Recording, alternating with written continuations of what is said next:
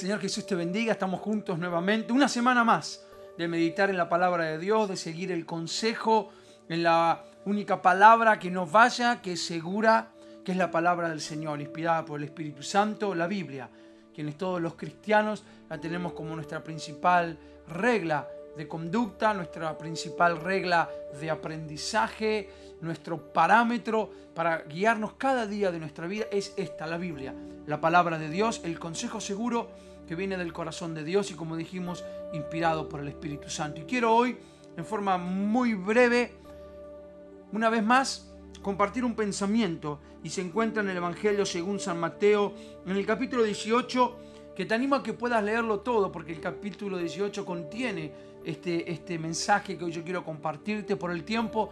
Vamos a leer solo dos versículos muy, pero muy conocidos, pero quiero que reflexionemos acerca de todo el capítulo 18 del Evangelio según San Mateo, el cual dice en sus versos 21 y 22 de la siguiente manera.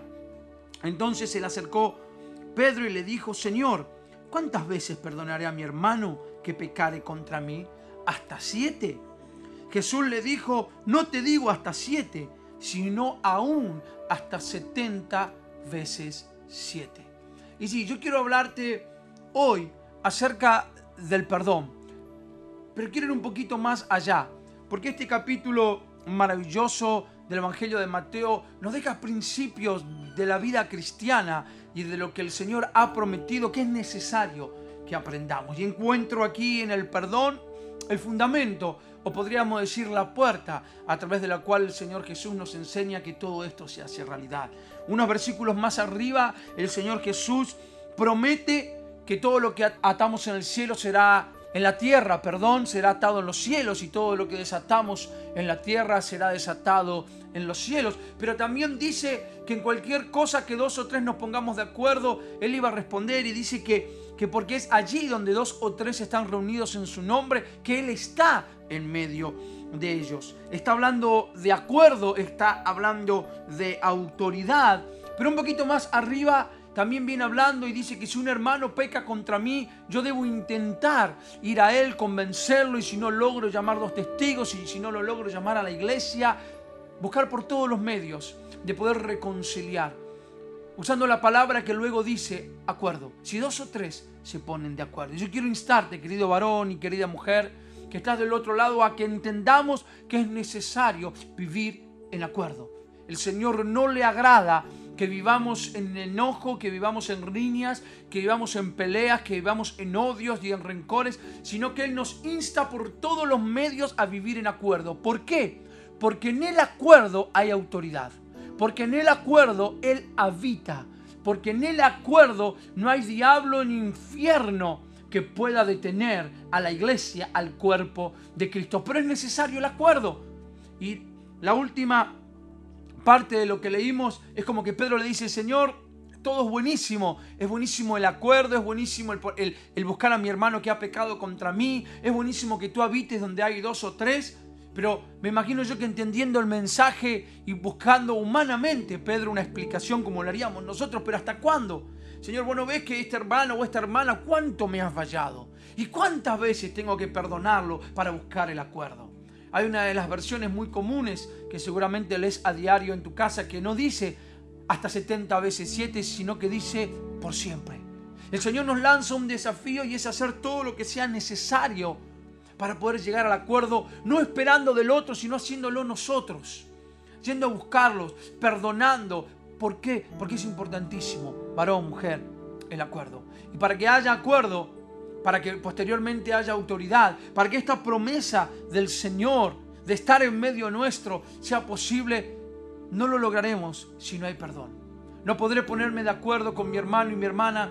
Busquen en el diccionario esa palabra acuerdo tan maravillosa y va a ver lo que significa. No significa tolerar, no significa aguantarme, significa realmente poder estar unidos, poder estar en un mismo espíritu, poder estar anhelando lo mismo, poder compartir, poder amar a mi hermano, a mi hermana. Acuerdo, acuerdo, es necesario, es necesario. Y nuestra humanidad y el pecado y la tarea del diablo atenta todo el tiempo contra esta verdad bíblica. Pero es necesario que siendo ministrados a través de la palabra de Dios y del Espíritu Santo, vos puedas buscar el acuerdo. Vos puedas buscar el acuerdo en primer lugar en tu familia. Vos puedas buscar el acuerdo en la congregación. Vos puedas buscar el acuerdo con otros hermanos y hermanas, o aún aquellos que no son hermanos y hermanas. Si tenés que pedir perdón, hacelo, hacelo hasta. Pero ¿cuántas veces? No sigas mi consejo, sigue el de Jesús hasta 70 veces 7, querido varón y querida mujer, porque el Señor se mueve, Él habita, Él escucha donde hay acuerdo. Y termino porque el tiempo corre.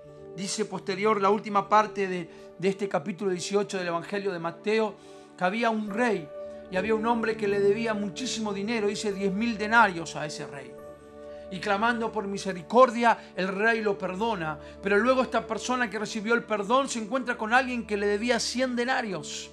Fíjese, él debía 10 mil y esta otra persona le debía solo 100 y este hombre no lo perdona. Entonces al enterarse el rey lo llama y le dice, ¿por qué? Si yo te perdoné toda tu deuda, ¿cómo no perdonaste algo tan pequeño? Y yo quiero desafiarte hoy al perdón. Si tus pecados, si el rey de reyes y señor de señores perdonó todos tus pecados, todos y cada uno de ellos, ¿cómo tú no vas a perdonar a alguien que en algún área o en algún momento de tu vida te pudo haber fallado, te pudo haber traicionado, te pudo haber herido? El Señor nos llama a perdonar, pero sabemos, sabemos que no lo vamos a lograr solos, que esto es algo que viene del cielo, por eso es necesario ser ministrados por la palabra y por el Espíritu Santo. No alcanza con simplemente esforzarnos, porque esto no está en nosotros. Pero ¿sabes qué? Si tú has recibido misericordia, si tú has recibido el perdón de los pecados, ya has recibido una parte maravillosa de lo que ahora soy llamado a dar. Perdona como fuiste perdonado. Porque allí podrá haber acuerdo. Y cuando hay acuerdo, podrá haber autoridad. Podrá haber presencia del Señor. Las cosas maravillosas de Dios se multiplicarán en nuestro medio. Pero encontremos acuerdo. Pidamos perdón. Pongámonos a cuenta. Pidámosle al Espíritu Santo que arranque de nuestros corazones odios, rencores, amarguras, envidias, críticas, chusmeríos y hallemos el acuerdo. Yo quiero decirte que es necesario el acuerdo. Iglesia, es necesario que nos pongamos de acuerdo. Dejemos las quejas, los enojos, aún los que creamos justificados y vayamos delante del Señor para que podamos vivir en acuerdo, en comunión a través de su palabra y la obra del Espíritu Santo. Espíritu de Dios, yo te pido que sea tu palabra hablando y ministrando enseñándonos lo importante de perdonar como fuimos perdonados, enseñándonos lo importante de poder estar de acuerdo con mi hermano y mi hermana, aunque yo lo vea tan difícil. Señor, yo sé que con mis fuerzas no puedo, pero tú puedes. Por favor, obra en mi corazón y obra en el corazón de cada uno de aquellos que hoy están viendo este video, para que sean bendecidos con este regalo maravilloso, el recibir el perdón de los pecados, pero también el ser inspirados a perdonar para vivir en acuerdo. Jesús, necesitamos de tu obra en nuestras vidas. Por eso te pedimos que tu palabra y el Espíritu Santo nos ministre. Te amamos y te necesitamos. Amén y amén. Que el Señor Jesús